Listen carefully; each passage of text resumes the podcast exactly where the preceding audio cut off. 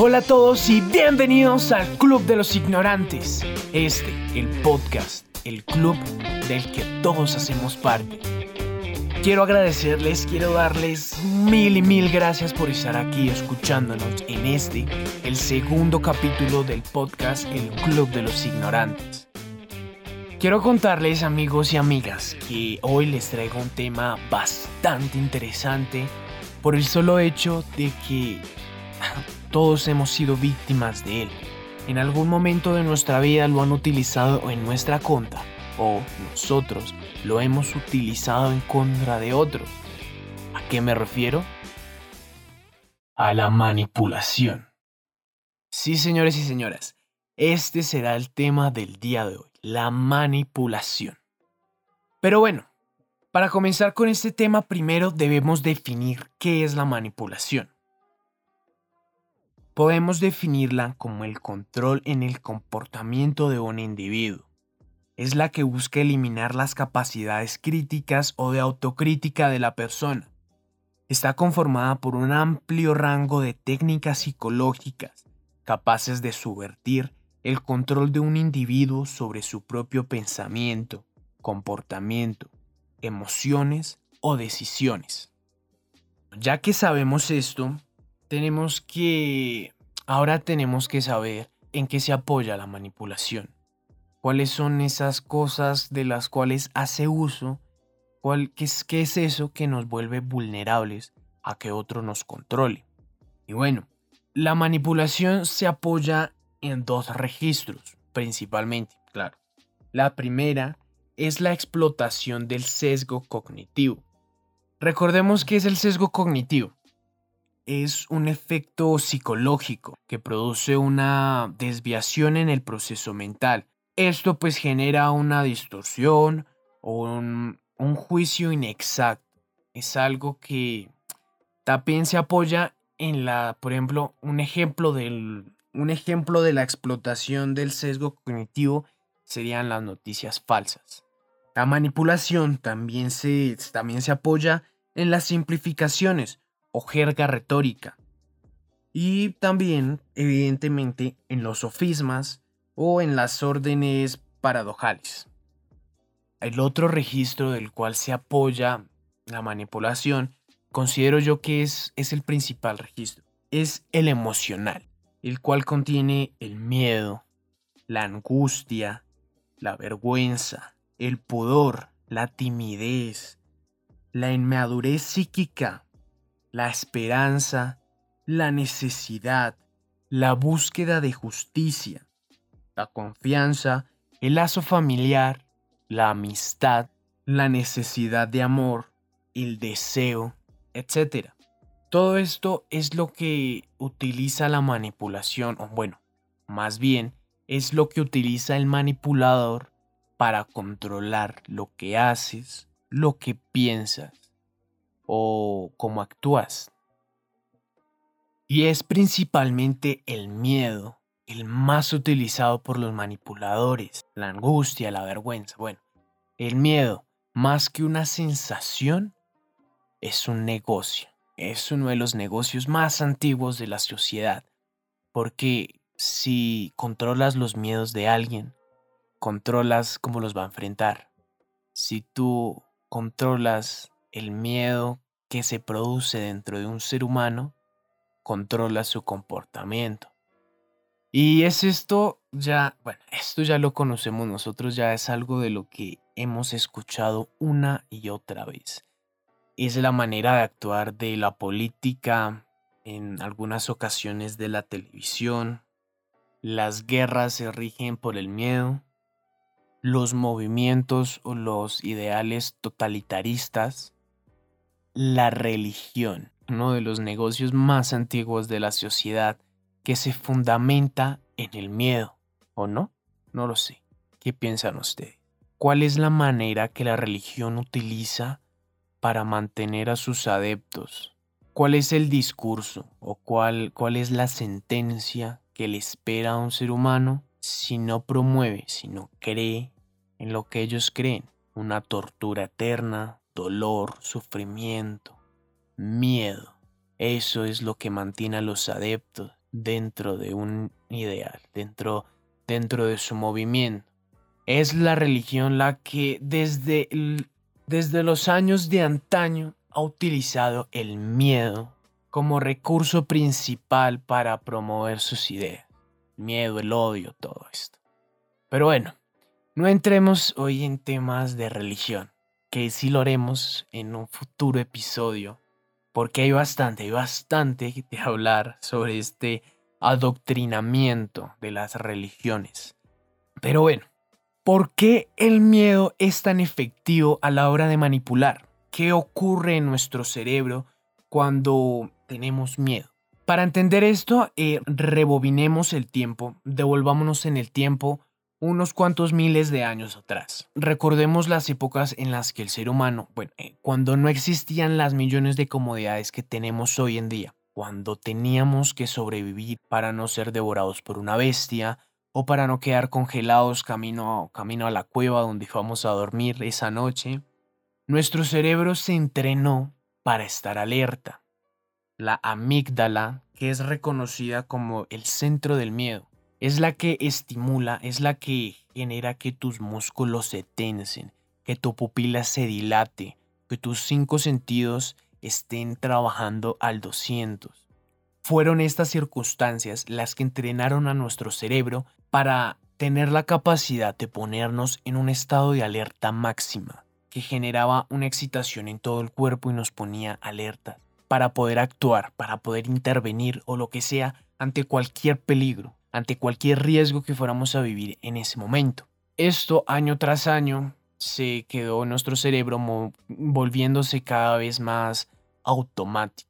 Y, y volviendo, volviendo a los años actuales, nuestro cerebro sigue actuando de esa manera primitiva. ¿A ustedes no les ha pasado que van caminando por la calle, en un callejón oscuro, en un barrio oscuro, van viendo hacia el frente y en un momento sienten algo, sienten como que el arbusto que está al lado de ustedes se movió.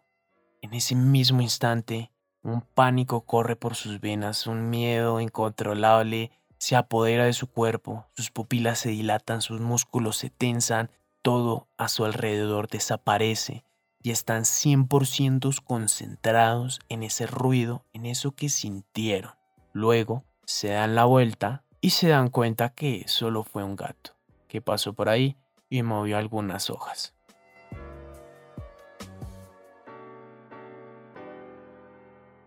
Esta sensación, este miedo instantáneo que sentimos cuando somos expuestos a un evento desconocido. Y es esto a lo que la manipulación acude en muchas, muchas ocasiones. A la ignorancia, a lo desconocido porque el ser humano por naturaleza le teme a lo que no conoce. El ser humano desea tener el control en todo momento y cuando no lo tenemos nos sentimos inseguros, nos da ansiedad. ¿Por qué razón yo no estoy controlando lo que está sucediendo en este momento? Entramos en un estado de pánico cuando no tenemos el control. Es este descontrol el que nos pone nerviosos y es esto lo que muchas veces los políticos, la religión o simplemente el novio o la novia tóxica que no quiere que nos alejemos. La ignorancia es la que muchas veces nos genera pavor. Pero no, no solo la, no la, no la ignorancia, porque si, si algo caracteriza a las últimas generaciones o por lo menos a la mía, es que nos sentimos cómodos siendo ignorantes. Nos sentimos cómodos sabiendo poco o no preguntando, sino simplemente conformándonos con la información que hay, con lo, poco que nos den, pues con eso me conformo. Entonces no es a la ignorancia a la que le tenemos miedo, a lo que en verdad le tenemos miedo es al descontrol cuando se nos expone una situación la cual no vamos a poder controlar, eso nos, nos da pavor, nos atemoriza, nos pone nervioso, nos pone los pelos de punta porque nosotros, los seres humanos, odiamos no tener el control de la situación, directa o indirectamente. Entonces es esto, es este miedo el que muchas veces es utilizado para controlar nuestro actuar, para controlar nuestro pensamiento, para controlar nuestras ideas. Y es que, al darnos pavor una situación que no controlamos, no queremos irnos de este sitio en el cual estamos cómodos, en el cual yo controlo perfectamente lo que está sucediendo y no deseo irme de allí. Porque nosotros siempre vamos a buscar estar en el sitio en el cual estamos seguros. E intrínseca y naturalmente vamos a buscar volver a este lugar. Por eso, en el momento en el que se nos expone una situación en la cual ya nos vemos obligados a experimentar cosas nuevas, a salir de nuestra zona de confort, pues allí ya corre el pánico por nuestras venas y buscamos y hacemos todo lo posible para que esto no suceda. Y es precisamente esto, es esta situación, es este miedo el que se explota en la manipulación. Porque yo perfectamente a ustedes les puedo decir que si eligen a tal persona, que si prefieren esto, les va a ocurrir esto, les va a ocurrir lo otro, va a ser una condena, van a sufrir, van a sufrir pobreza, dolor, de todo. Y ustedes les va a dar pánico, les va a dar pavor. Y van a preferir seguir sufriendo de la manera en la que lo están haciendo, que ya es una manera conocida, a experimentar otras formas. Que inclusive puede que, no, puede que estas nuevas formas no se traduzcan en, dolor o en sufrimiento, sino así quieren que ustedes lo vean y ustedes no van a tomar el riesgo de experimentar dolor de una manera nueva, porque eso les incomoda. Como bien dice el dicho, más vale malo conocido que bueno por conocer.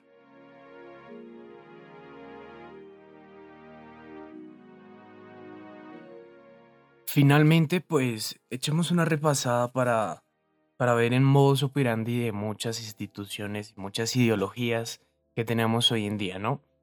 pues la que ustedes a la hora de escuchar manipulación, sí, en la sociedad, pues lo que primero se les va a venir a la mente, pues va a ser la política, obviamente.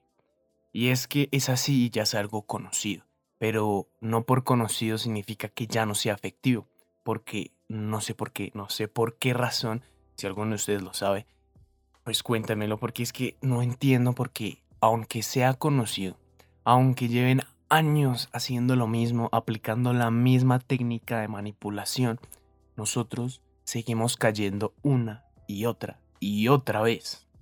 No entiendo, o sea, ¿qué es lo que pasa con el ser humano? ¿Quién sabe? Pero bueno, la política, la...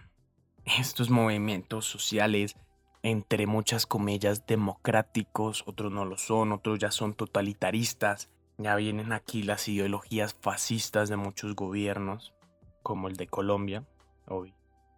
Pero bueno, ¿cómo, ¿cómo manipulan ellos? Y es que es exactamente lo que estábamos diciendo. No sé si los que sean de Colombia se acordarán que aquí la extrema derecha tiene un discurso ya muy conocido que en las últimas elecciones de Estados Unidos también se utilizó y es el de el castrochavismo pero le está abriendo a Colombia un peligroso camino de llegar al castrochavismo. Joe Biden even received the endorsement of Colombian socialist Gustavo Petro. not good, right? Not a good. Como ya todos bien sabemos, pues eh, Cuba y Venezuela pues pasaron por situaciones bastante difíciles, ¿no? Guerras sociales, dictaduras, todo esto lo cual incomoda a muchas personas. Y cuando se le expone a la gente que puede que ocurra eso también en su país, que puede que usted viva una guerra civil, que viva una dictadura, sí, pues usted le da pavor, dice, ¿cómo así? O sea, yo no voy a experimentar eso, yo no voy a elegir al que va a iniciar una guerra. Y así es como luego, con mentiras, se compra un cargo, con miedo, y luego, un año después, nos damos cuenta o se dan cuenta luego que les metieron los dedos en la boca. Que todo lo que dijeron que no iban a hacer fue lo que hicieron.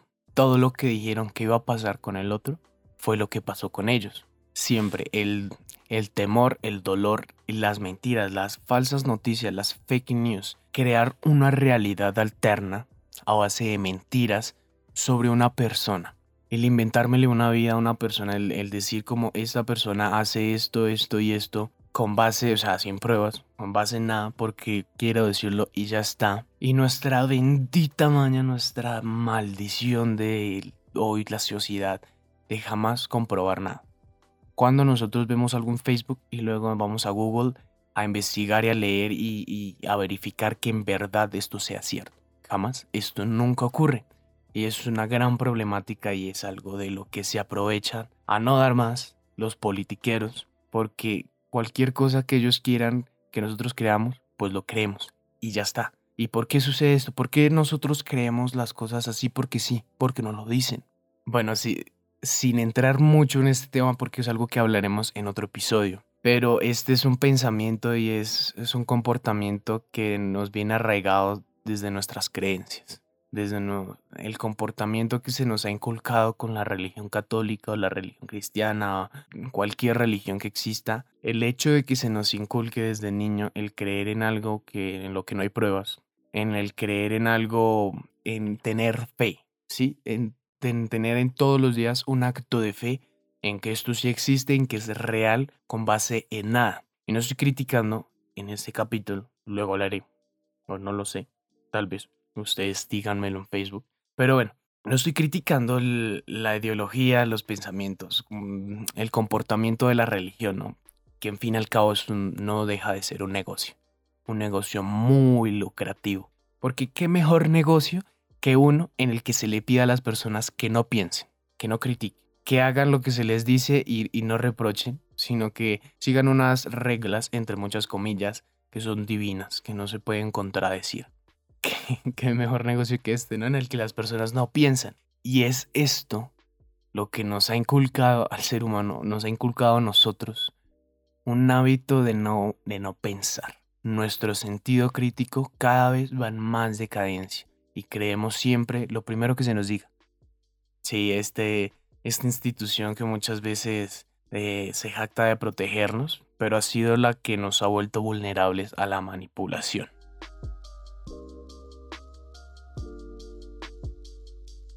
Luego viene, ya ahora sí para terminar, pues viene la más conocida de todas, la, la que todos los días nosotros consumimos, la que siempre nos ha manipulado. La televisión, los medios de comunicación.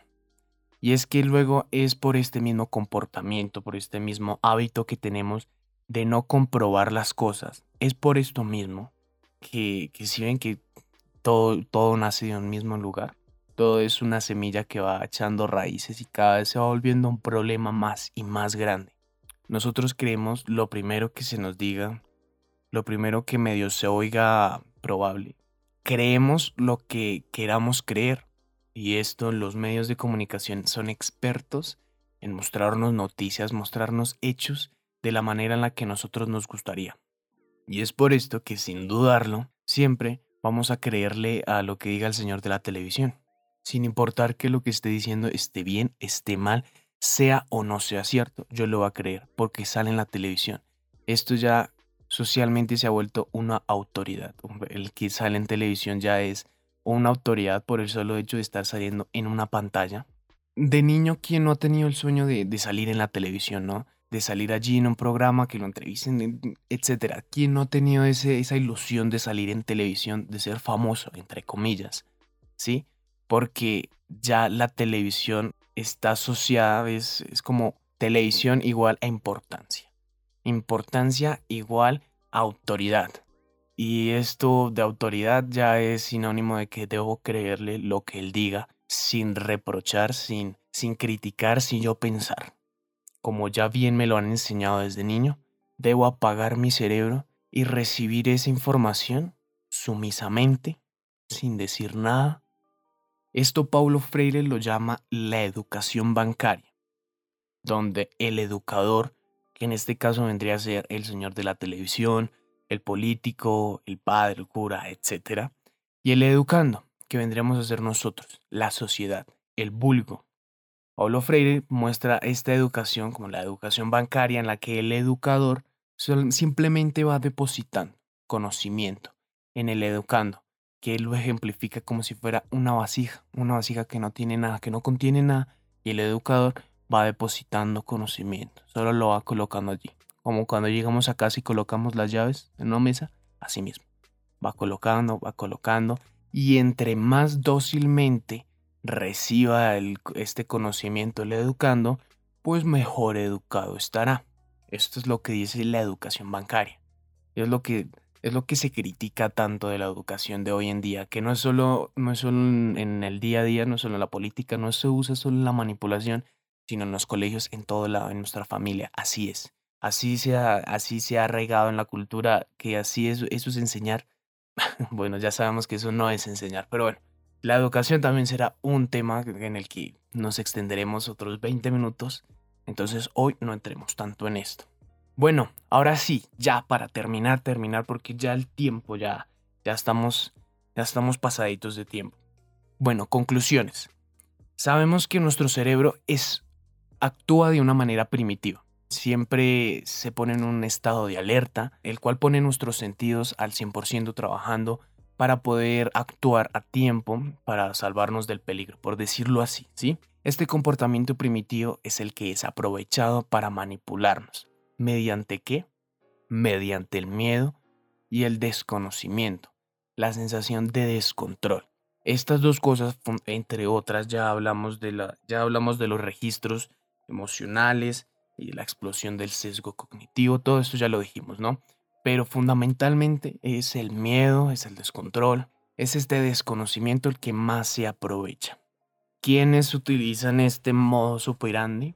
Pues ya lo dijimos, la televisión, la religión, la política, la publicidad muchas veces también lo hace. La muchos consideran que la publicidad, el marketing, es una forma de manipulación, de sugestión. Pero bueno, ¿qué tenemos que hacer nosotros para no ser tan vulnerables a, este, a esta práctica ya tan habitual en la sociedad de hoy en día? Lo primero es que debemos controlar nuestro estado de pánico, nuestro estado de alerta.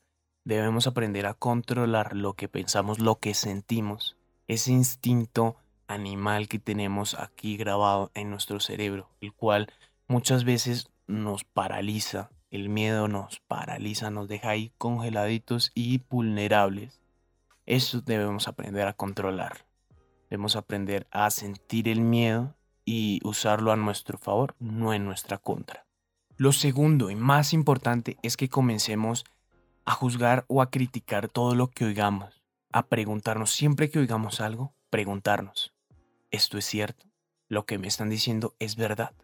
Así, mentalmente, no confiemos siempre en lo que nos estén diciendo, ya sea un familiar, un amigo, etc. Él puede que él no sepa que lo que está hablando sea mentira, pero lo está diciendo con toda convicción. En todo momento nosotros debemos preguntarnos si lo que nos están diciendo es verdad y consultarlo, tener este hábito. Eh, ahí mismo que nos lo digan, googlearlo, leer varios artículos, mirar un video en YouTube para que sea más fácil, etc. Pero siempre buscar conseguir y grabar en nuestra mente el hábito de confirmar las cosas, de, de verificarlas, de ver que efectivamente lo que nos están diciendo es verdad o es mentira. Y si es mentira, pues desmentirlo de una vez. Y lo último es que prendamos nuestro cerebro y ya dejemos de recibir dócilmente lo que otros depositan en nosotros. Comencemos a buscar nosotros mismos el conocimiento que queremos adquirir y dejemos de temer a consecuencias que probablemente ni siquiera sean ciertas, sino solamente sea un cuento para mantenernos donde quieren que nos mantengamos. Entonces, que prenda la rebeldía y dejen de recibir dócilmente lo que les digan siempre piensen autónomamente y comiencen a desarrollar cada vez más su sentido crítico.